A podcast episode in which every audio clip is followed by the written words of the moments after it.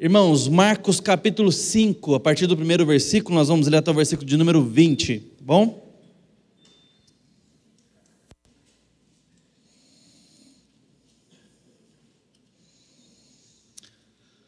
Marcos 5, de 1 a 20, a palavra do Senhor.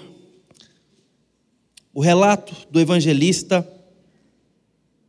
diz assim: Jesus e os discípulos chegaram à outra margem do mar, à terra dos Gerazenos.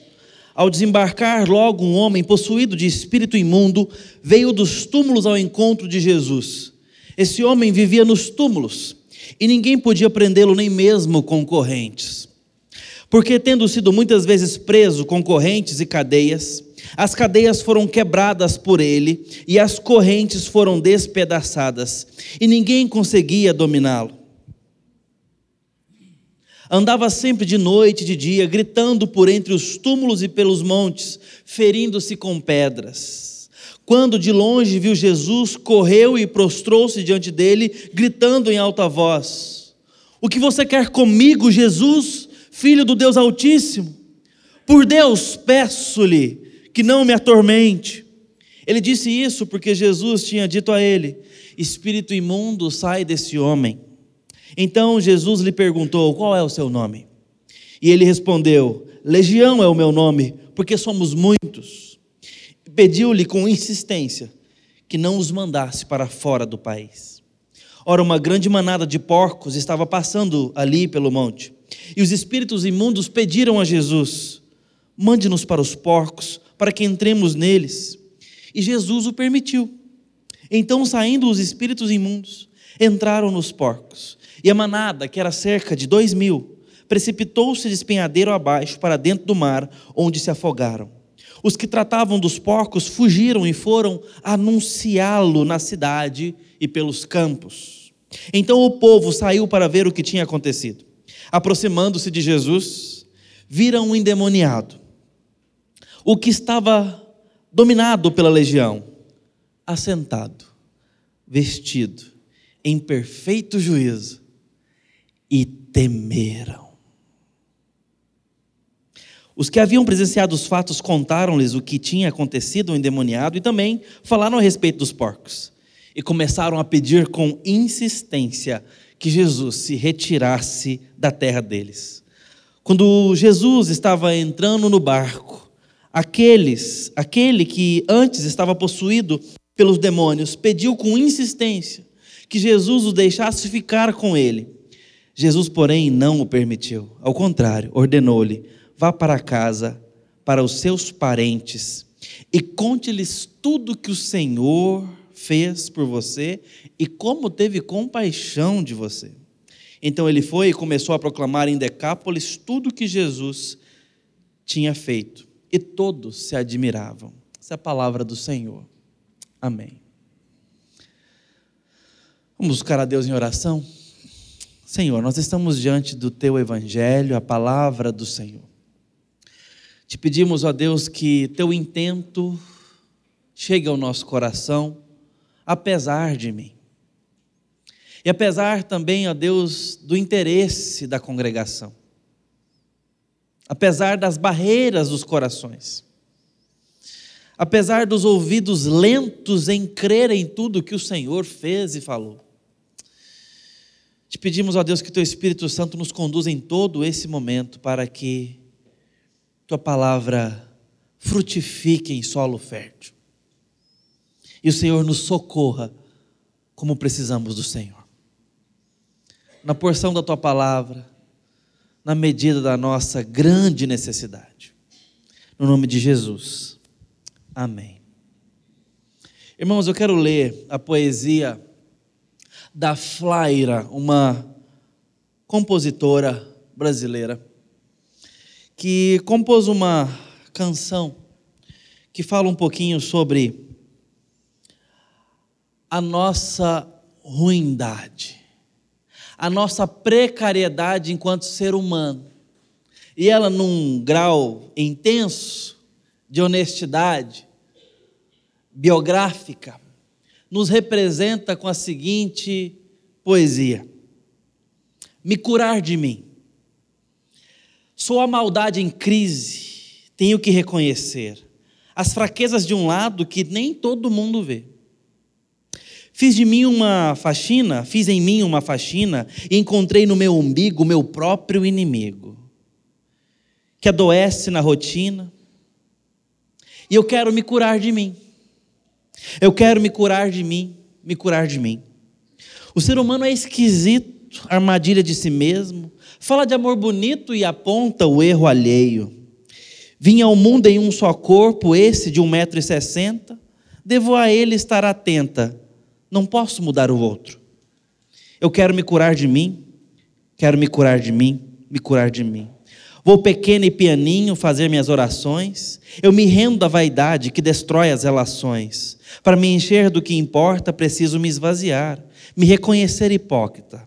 Sou má, sou mentirosa, vaidosa, invejosa. Sou mesquinha, grão de areia, boba e preconceituosa. Sou carente, amostrada, Dou sorriso, sou corrupta, malandra, fofoqueira, moralista, interesseira. E dói, dói, dói me expor assim. Dói, dói, dói despir-se assim. Mas se eu não tiver coragem para enfrentar os meus defeitos, de que forma, de que jeito? Eu vou me curar de mim. Se é que essa cura há de existir, não sei. Só sei que a busco em mim. Só sei que a busco. Eu quero me curar de mim.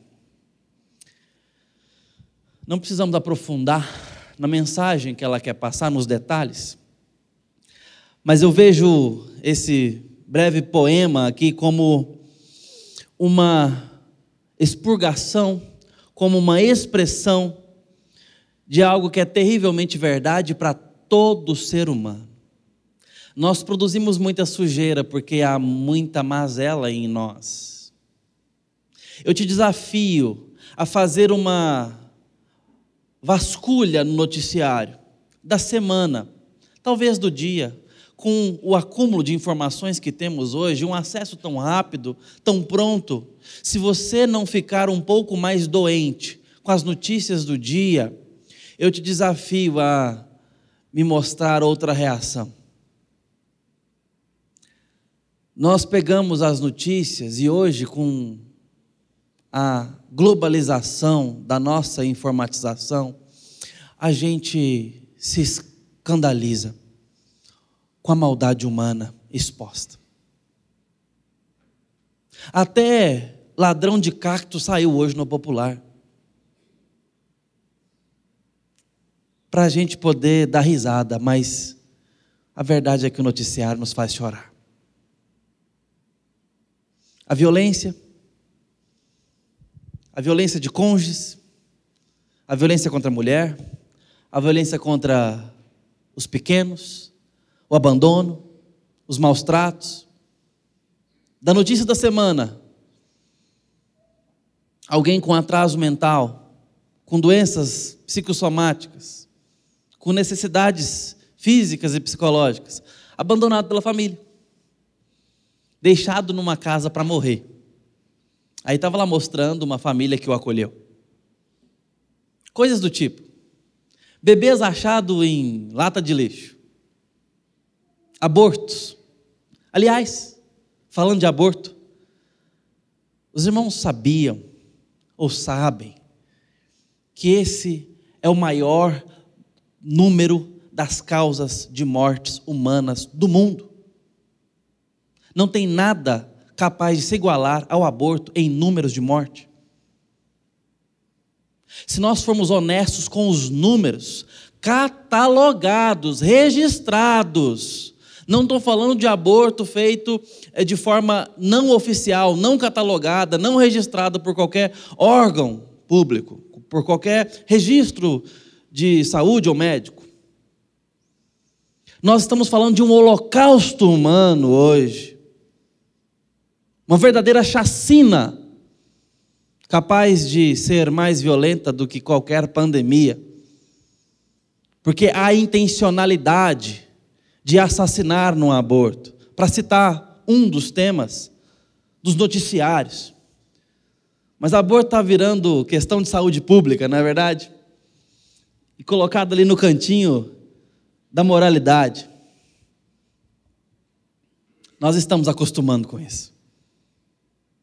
E assim a gente vai se acostumando com outras mazelas da humanidade, que outrora eram hediondas, hoje nem tanto. E os noticiários vão mostrando que nós temos muita sujeira nas nossas produções políticas, sociais, humanas, relacionais. Tenho lidado essa semana com meu filho sobre mentira. Não sei se é com medo de broncas maiores, nunca funcionou, ele acaba recebendo o triplo da bronca. Ele conta uma mentira. Hoje de manhã foi uma dessas. Tito, senta lá para tomar o seu café, a mãe preparou tudo. Ele queria brincar com a gente, queria ver um pouquinho de desenho ainda. Sentou rapidinho, já saiu. E estava lá para lá, andando no, no nosso quarto. Tito, já terminou o seu pão? Já, mamãe mas não pode ir lá ver.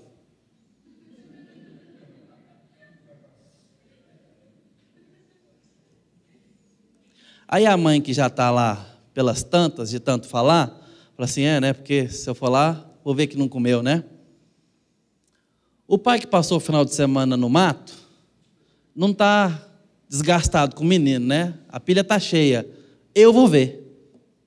Cheguei lá, o pão estava lindo e inteiro. Tito, vem cá. Senta aqui. Tem um pão aqui, Tito? Tem, papai.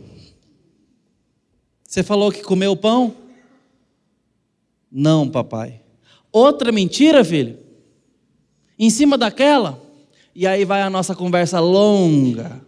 E a bronca que ele estava com medo de ganhar por não ter comido o pão era desse tamanho. A bronca que ele está ganhando agora é desse tamanho, porque vai o pai gastar 10 minutos com ele. E fala, e explica, e explica, e pergunta se entendeu.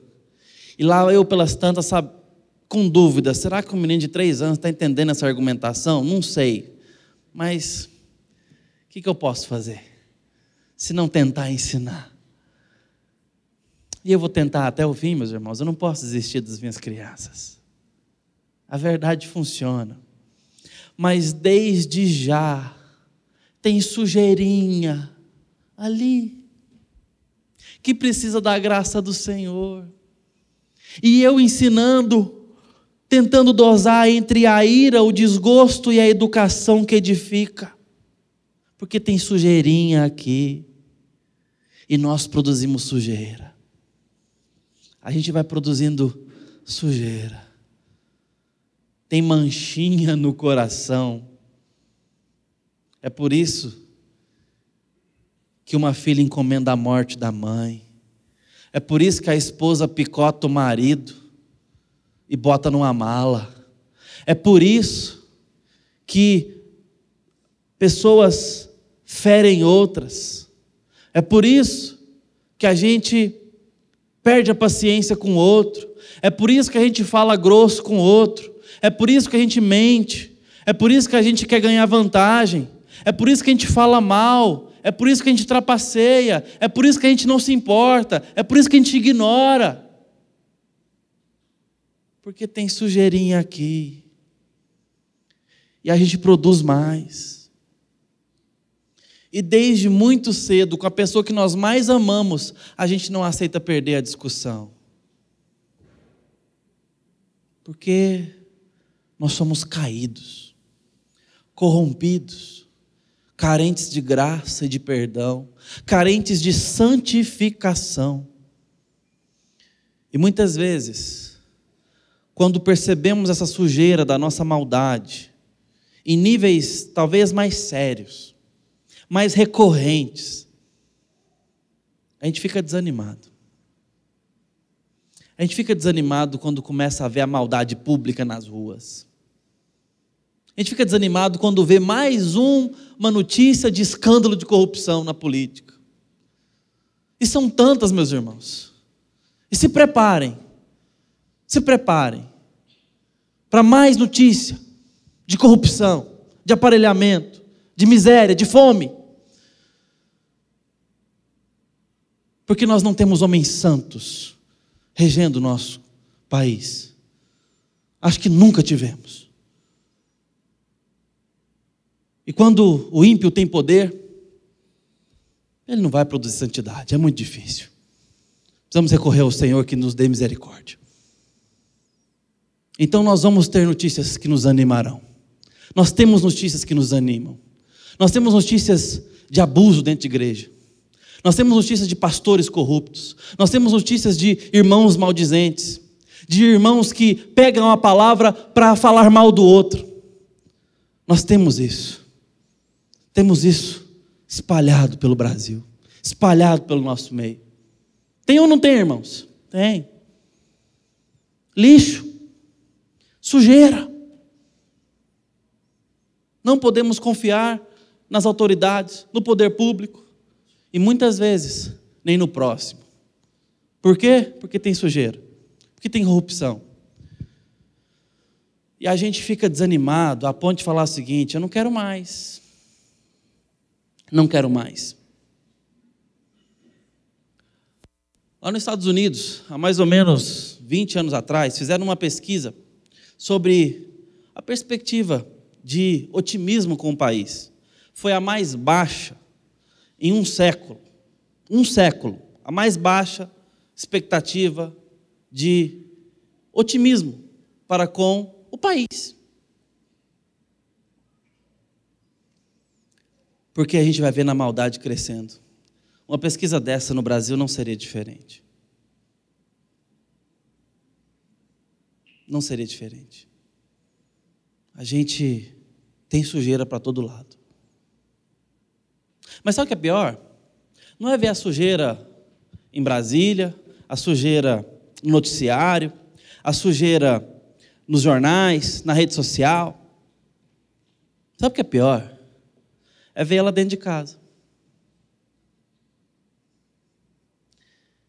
É ver que nós, nas nossas relações familiares, tem corrupção, tem pecado. Eu estou falando de pecado. Porque é essa sujeira que importa. É essa sujeira que vai nos levar para o inferno. E temos produzido sujeira. Tem sujeira no casamento. Tem sujeira na criação de filhos.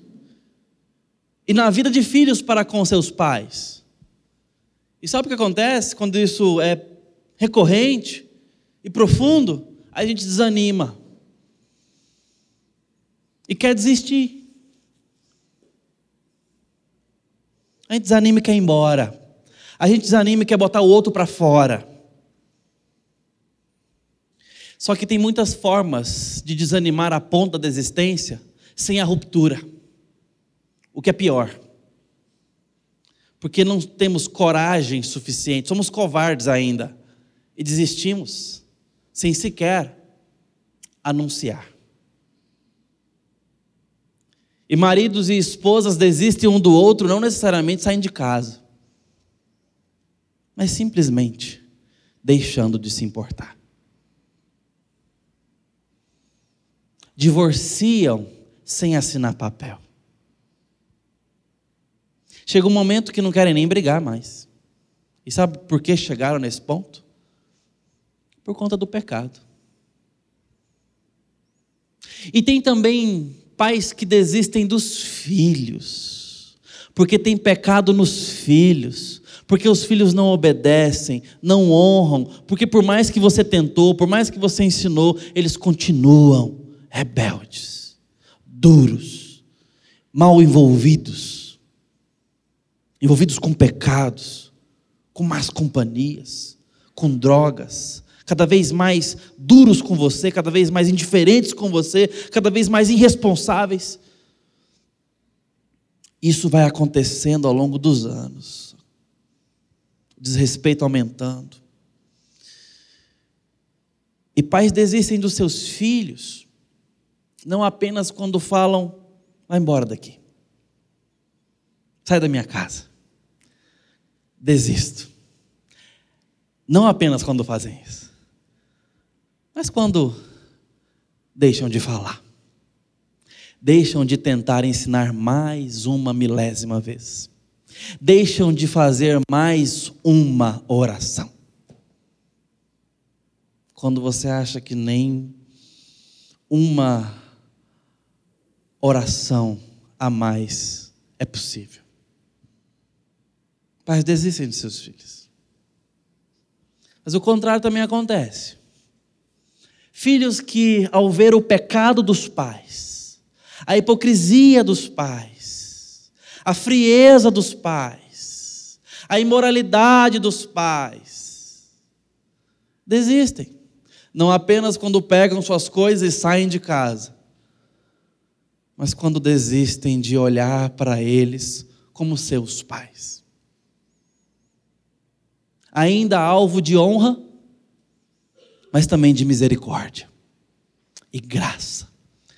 Quando não acham que devem orar pelos pais, quando não acham que devem dar testemunho do Evangelho de baixo para cima, pelos seus responsáveis. Nessa hora, filhos desistem dos seus pais. E assim nós vamos desistindo uns dos outros, porque somos corruptos e temos pecado. O pecado causa-nos isso mesmo. Mas tem mais um lugar ainda de sujeira que nós precisamos considerar. Que foi a primeira consideração que fizemos aqui dentro.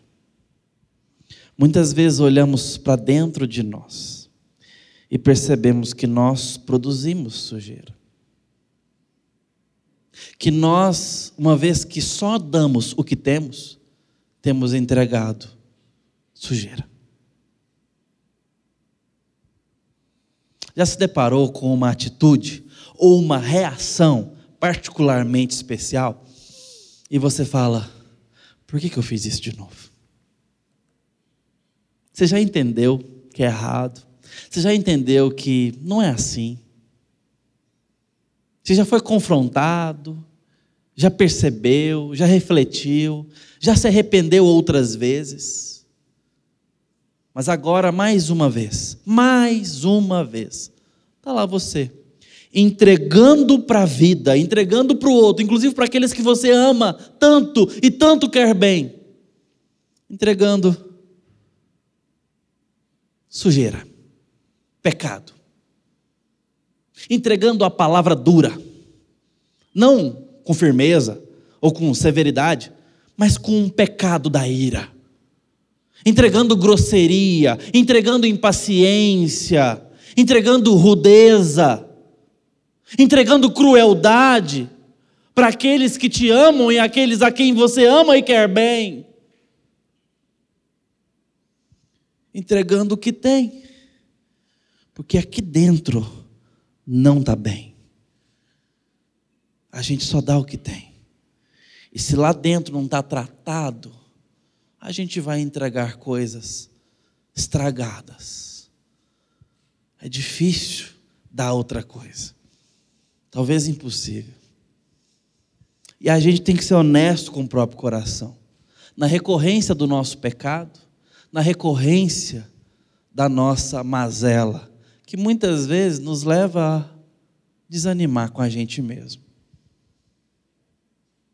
Faz com que a nossa autoridade espiritual vire poeira. Faz com que crente ande de cabeça baixa faz com que a gente queira desistir. E às vezes, meus irmãos, desistir mesmo. Chega. Não me aguento mais. E aí, como diz o cantor cristão, eu quis fugir de mim, mas aonde eu ia eu estava.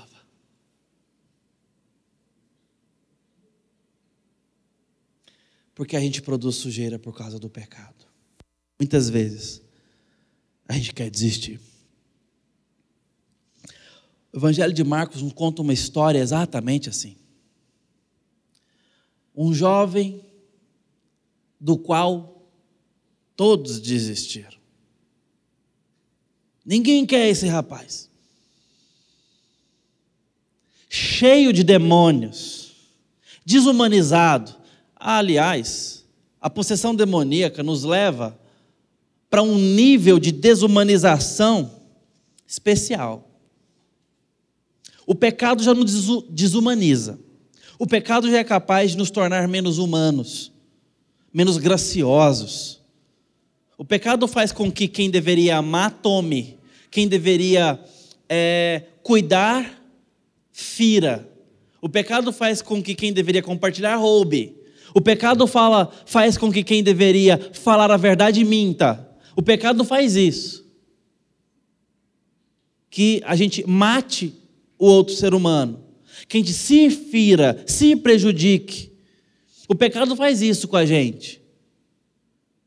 A possessão demoníaca combina completamente com isso, porque os demônios estão entregues ao pecado irreversivelmente.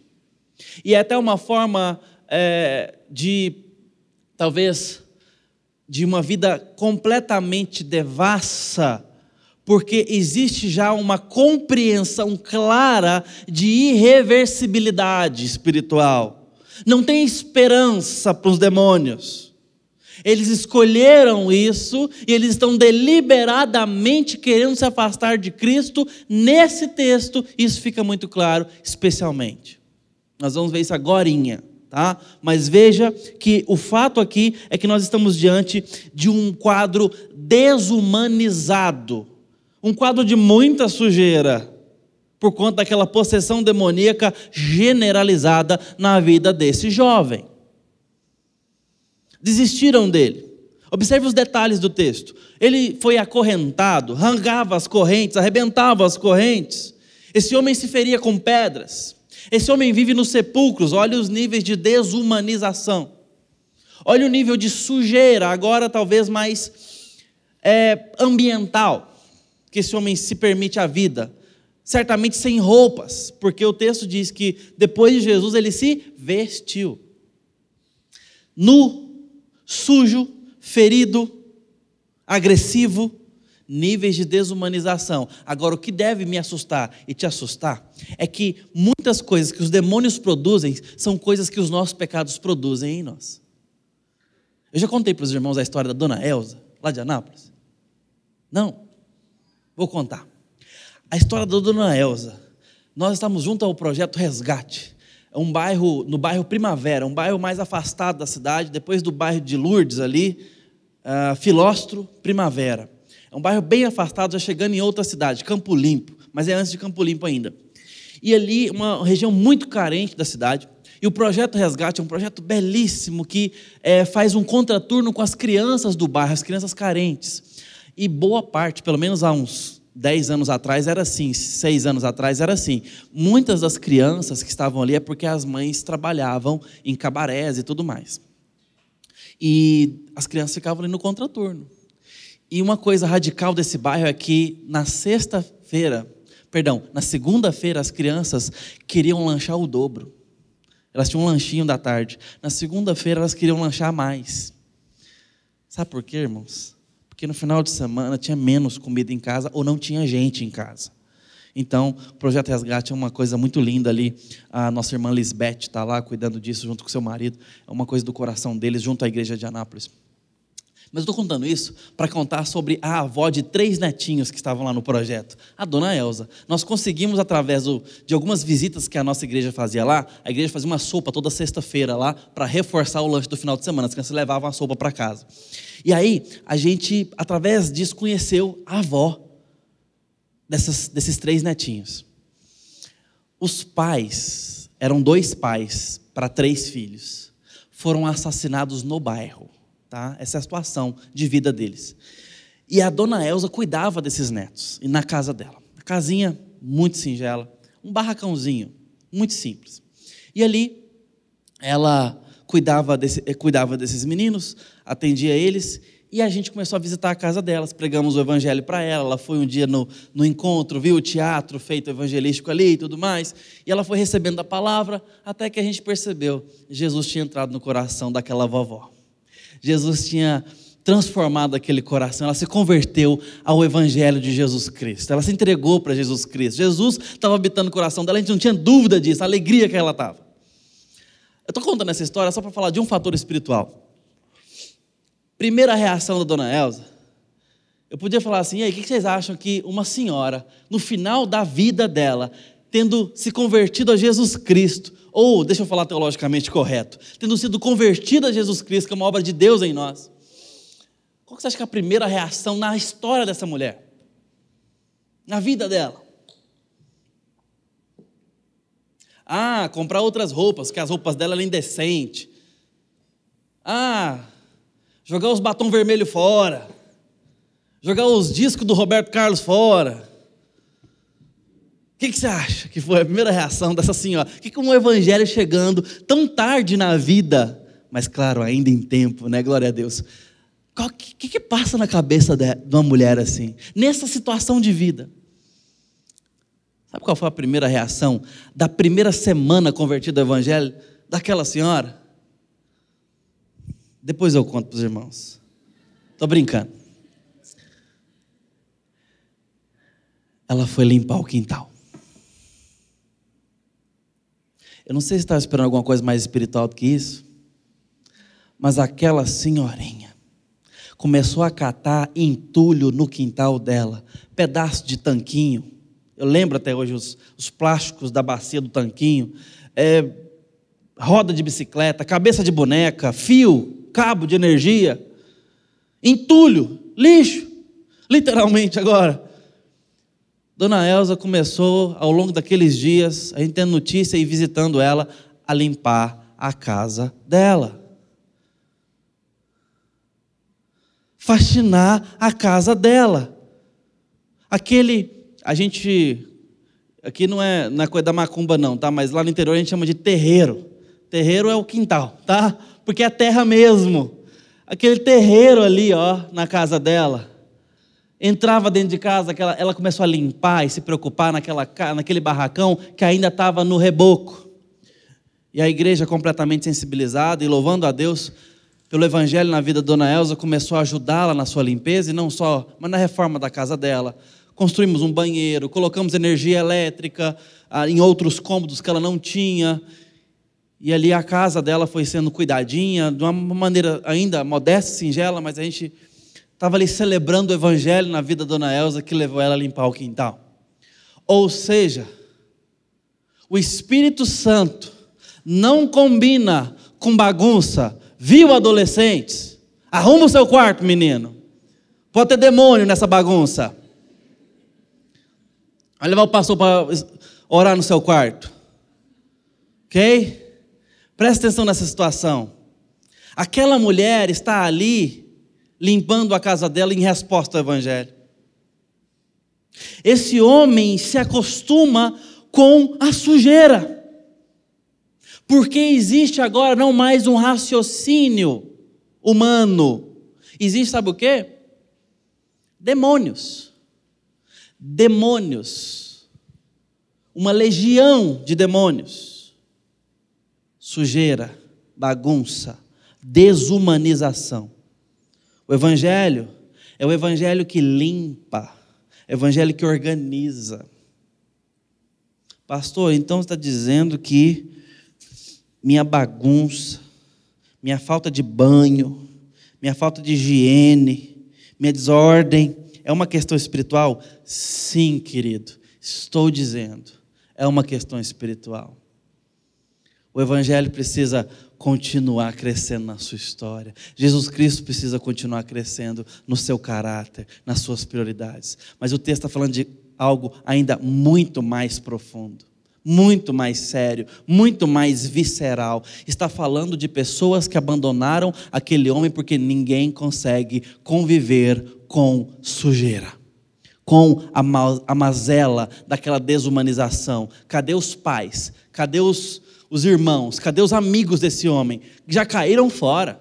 Talvez num primeiro momento, num segundo momento, num terceiro momento, já era, desistiram, não tem recurso. Não tem jeito para esse aqui. Mas esse texto não está aqui no Evangelho para nos falar de como lidar com demônios, nem como negociar porcos, nem muito mesmo para falar sobre a nossa maldade, embora esteja introduzindo isso para os irmãos até aqui. Esse texto é um evangelho, evangelho de Jesus Cristo, o Filho de Deus, versículo 1 do capítulo 1 de Marcos.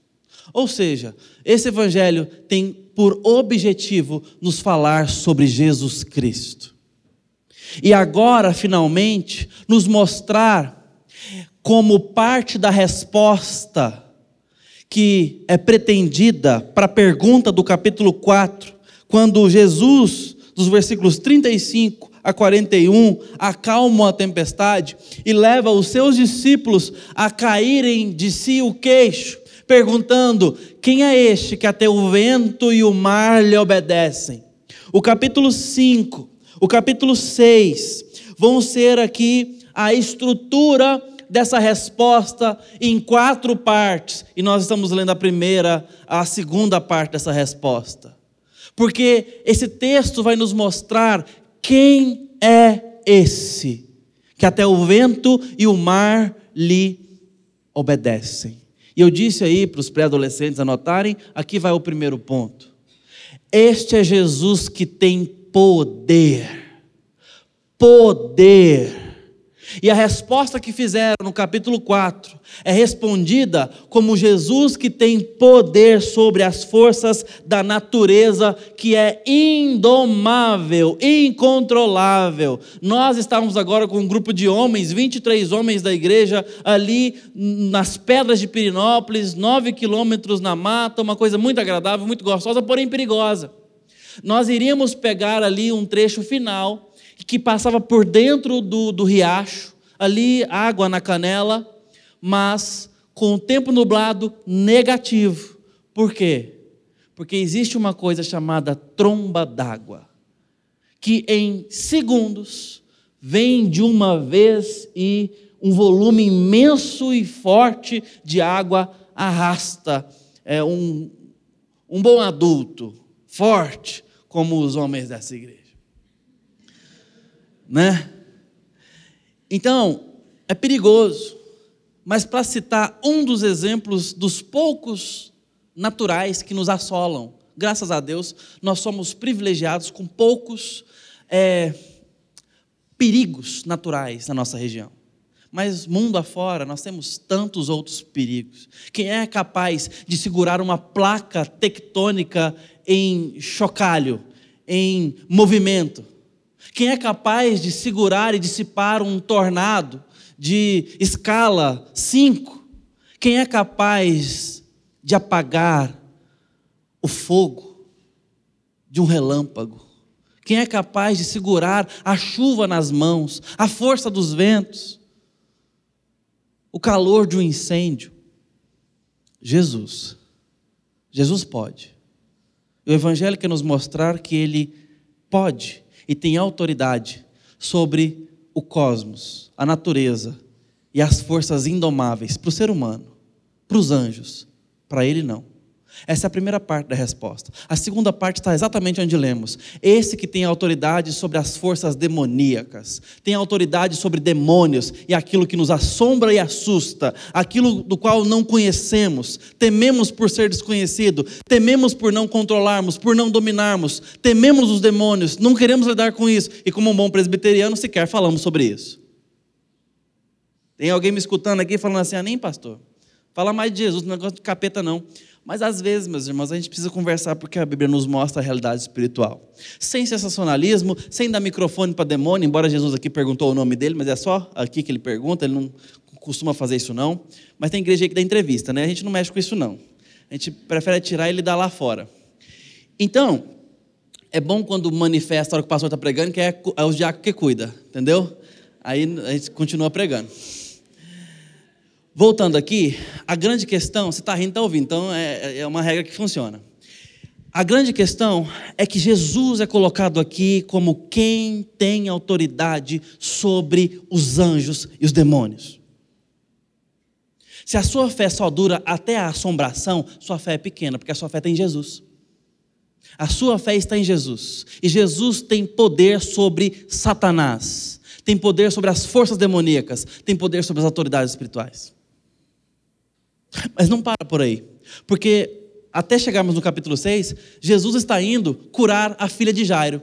e ele é tocado por uma mulher hemorrágica, cronicamente hemorrágica, por décadas, e Jesus ali a cura, porque ele tem todo o poder sobre as nossas enfermidades. Ele pode receber a sua oração pela sua o seu parente, a sua amiga, o seu amigo, o seu filho, a sua filha, a sua mãe que está enferma, Jesus pode, Ele tem poder para isso.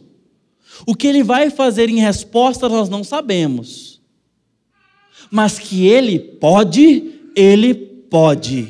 Ele tem poder para curar qualquer quadro humano, qualquer situação de enfermidade. Ele tem poder sobre os corpos.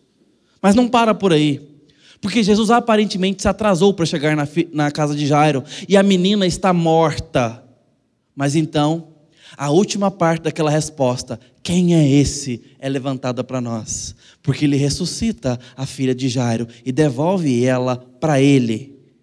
Mostrando que Jesus tem poder sobre o último inimigo, sobre o mais temível, o mais poderoso dos nossos adversários, a morte contra a qual nós não podemos fazer nada. A certeza mais democrática de todo ser humano: vamos morrer. Jesus tem poder sobre a morte. Jesus pode evitar a morte. Jesus pode derrotar a morte. Esse é Jesus. É nesse Jesus que você crê? É desse tamanho? É um Jesus tão poderoso assim? Porque Marcos quer nos mostrar um Jesus tão poderoso assim. E esse Jesus tão poderoso assim é o Jesus contra o qual os espíritos gemem. Veja aí comigo os versículos que nós estávamos lendo no começo. O demônio, quando vê, ou aqueles demônios, quando veem Jesus, versículo 6, quando de longe viu, proscuneu, é a palavra para mostrar que ele se prostra reverentemente, isso que não é adoração. Algumas versões bíblicas podem nos confundir um pouco com a ideia de reverência, aqui dando uma ideia de adoração. Hum, hum, hum, hum. Esses demônios não querem Jesus ali, esses demônios são inimigos de Jesus, são ferozmente inimigos e adversários, são contrários. A ideia aqui das palavras gregas é de um gemido de quem treme e detesta mas entende que está diante da máxima autoridade. A reverência é de completa submissão, completa é, sujeição. O domínio é claro, a autoridade não é contestada. E eles gemem, dizendo nos versículos então seguintes: por que está aqui? Não nos atormente, ó Filho do Deus Altíssimo. Porque por um sopro da sua voz, aqueles demônios podem ser completamente expugnados. Eles sabem. E eles ainda perguntam: Nós, que temos nós contigo? A resposta aqui ela é, a pergunta é retórica, melhor dizendo. Eles não têm nada com Cristo, nada. É trevas diante da luz. Não tem como ter associação. Não tem como ter apaziguamento. Nós estamos numa era da mídia. Eu sou muito atento à nossa cultura nesse sentido. Nós estamos numa era de produção midiática de conteúdo, de livros, de reinvenção de personagens, onde os nossos antigos vilões, muito bem claros e definidos, agora, na linguagem ah, bibliográfica, literária, a gente falava sobre uma trama preto no branco. A gente falava sobre isso. Essas tramas hoje são acinzentadas, onde você não percebe exatamente onde está o bem e onde está o mal onde está a luz e onde está as trevas. Se você lê, por exemplo, um livro como O Senhor dos Anéis, ou assiste um filme, você não tem dúvida.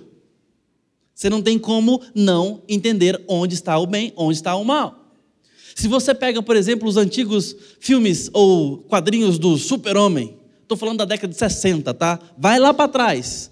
Cuidado para ler isso hoje em dia. É completamente cinzento. Mas lá está muito claro o vilão Lex Luthor, o prometido Salvador Clark Kent, que vira o super-homem, o Superman. Hoje isso está muito acinzentado e não só dúbio e confuso, como também existe uma intencionalidade em reinventar os grandes heróis e reinventar os vilões como anti-heróis. Então você vai ter Cruella humanizada. Que mais? Aí vai afora, não vou lembrar muita coisa aqui agora, mas você vai ter uma série de vilões, Malévola, com Angelina Jolie. Aí você já pega uma atriz consagrada que já tem bem uma fama benquista aos olhos de todos como uma grande heroína do cinema. Agora interpretando um papel muito bem interpretado. Estou falando aqui coisa antiga, tá? Eu sei que eu estou um pouquinho fora do tempo aqui, que Cruella, a Malévola já está até um pouco defasado. A Malévola já é um pouco mais recente, mas também já está passando aí. Você vai ter a mulher gato, você vai ter vários personagens que funcionaram como antagonistas de um herói muito bem definido agora como heróis mal compreendidos, que são vilões por conta das oportunidades da vida. É isso é hoje uma reinvenção. Você pega histórias clássicas da década de 70 como Star Wars, ou como alguns conheceram Guerra nas Estrelas, e ali você vê agora uma reprodução da Disney cinzenta cinzenta, onde é, tudo é reconstruído, desconstruído, reinventado. E assim, heróis do passado, reinventados, reimaginados, completamente desfigurados. Vilões do passado, reinventados, heroificados no presente, protagonizados no nosso presente. Nossas, nossas crianças vivem numa situação hoje, numa geração, que exigem muito do nosso discipulado, exigem muito da nossa tutela para com a cultura. Não abra mão disso. Não desista dos seus filhos, não desista dessa geração. Se informe, participe. Voltando para o texto, aqui não tem campo cinza. As trevas não se dão com a luz e ponto final. A única possibilidade de as trevas se associarem com a luz, é se a luz dos homens, a alva do Senhor, o Jesus Cristo, perdoar, santificar e transformar.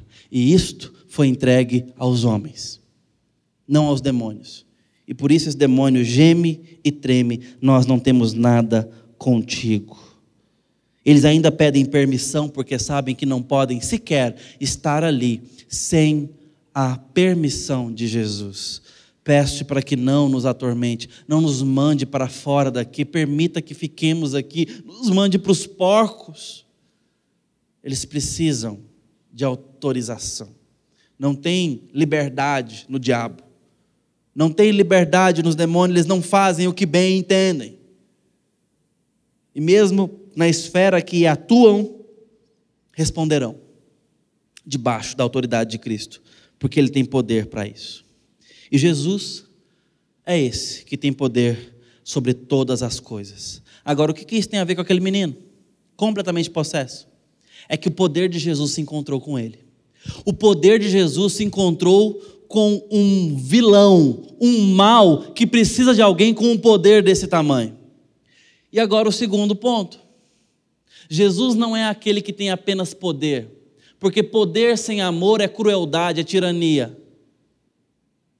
Em Deus nós temos a harmonia das duas coisas. Esse Jesus é cheio de compaixão, ele é o amor, ele inventou o amor. O que ele foi fazer em Gadara? O que ele foi fazer ali na terra dos Gerazenos? Você percebeu a continuação do texto? Ele vai embora. Ele atravessa o mar revolto, cansado, dormindo pega no sono com o barco quase quebrando e assustando pescadores experientes, porque Jesus está muito cansado. Com aquela tempestade imensa e assustadora, ele dorme. Ele vai lá para levar o seu poder e a sua compaixão para se encontrar com aquele contra quem todos desistiram, todos viraram as costas. Ninguém quer mais nada com esse menino, ninguém quer nada com esse homem. Mas Jesus quer. E Jesus vai atrás dele.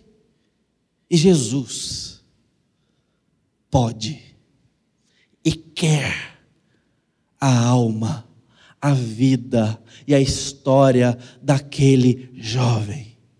E o seu poder e a sua compaixão harmonizadas se encontram com aquele homem, expulsa dele todos os demônios, uma legião tem seis mil soldados e mais 120 cavalos, e todos eles foram submetidos à autoridade e ao amor de Jesus, que não desistiu daquele homem. E aquele homem foi completamente salvo, restaurado. O efeito do amor de Cristo, que pode todas as coisas, é uma limpeza completa. Que faz algo completamente poderoso, de fora para dentro. Ele tira com a mão, ele perdoa, santifica, restaura, até casos perdidos. Poder e autoridade. Poder e compaixão, autoridade e amor. Em Jesus estão juntos. A pergunta que eu quero fazer para você, portanto, diante disso, é se você ousa desafiar tanto o poder quanto o amor de Cristo ao não levar a Ele a sua causa. É maior que uma tempestade, é maior que uma hemorragia, é maior do que demônios, uma legião deles, é maior do que a morte a sua causa, para você não depender do poder e do amor desse Cristo?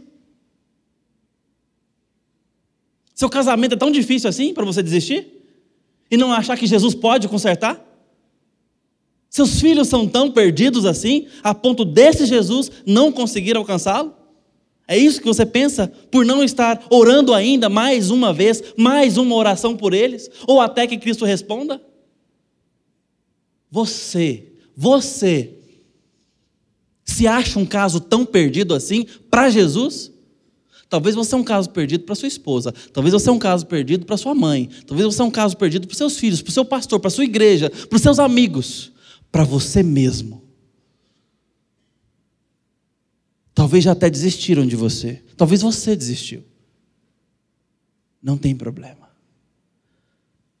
Se Cristo não desistir, há salvação. A esperança.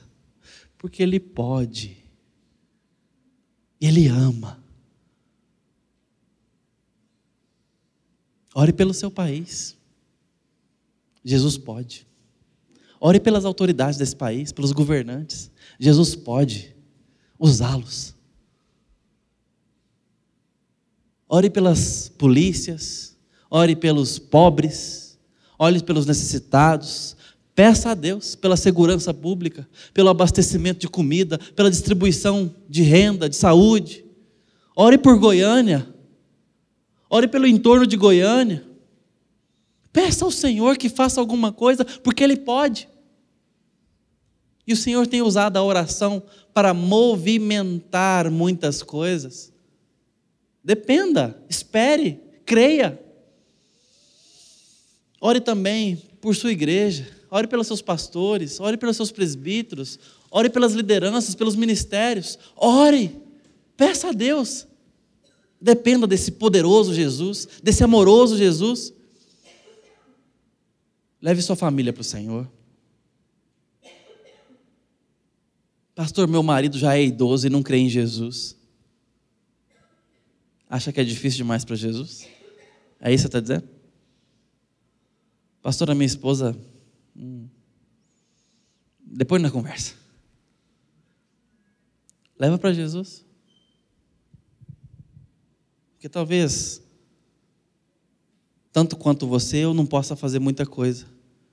Mas Jesus pode. Leva o seu casamento para Jesus. Leva os seus filhos para Jesus. Leva os seus pais para Jesus. Pastor, mas você não está entendendo, o problema lá é de ordem sexual. Preciso pregar tudo de novo? Sobre o poder desse Jesus? Sobre como Marcos quer nos fazer entender a abrangência do poder e da compaixão de Jesus, que lida com nossa mente, com nosso corpo, com nosso espírito, que lida com as forças demoníacas, que lida com a morte, que nos restaura para a vida. Leva para Jesus. Se leva para Jesus. Vai para Jesus. Ele pode transformar você. Ele pode renovar a sua alegria. Não importa o grau da sua depressão. Eu sei que é sério. Eu sei disso. Leva para Jesus. Se você crê nele, deixa eu te dizer uma coisa. Você já é problema dele há muito tempo. Ele vai cuidar de você.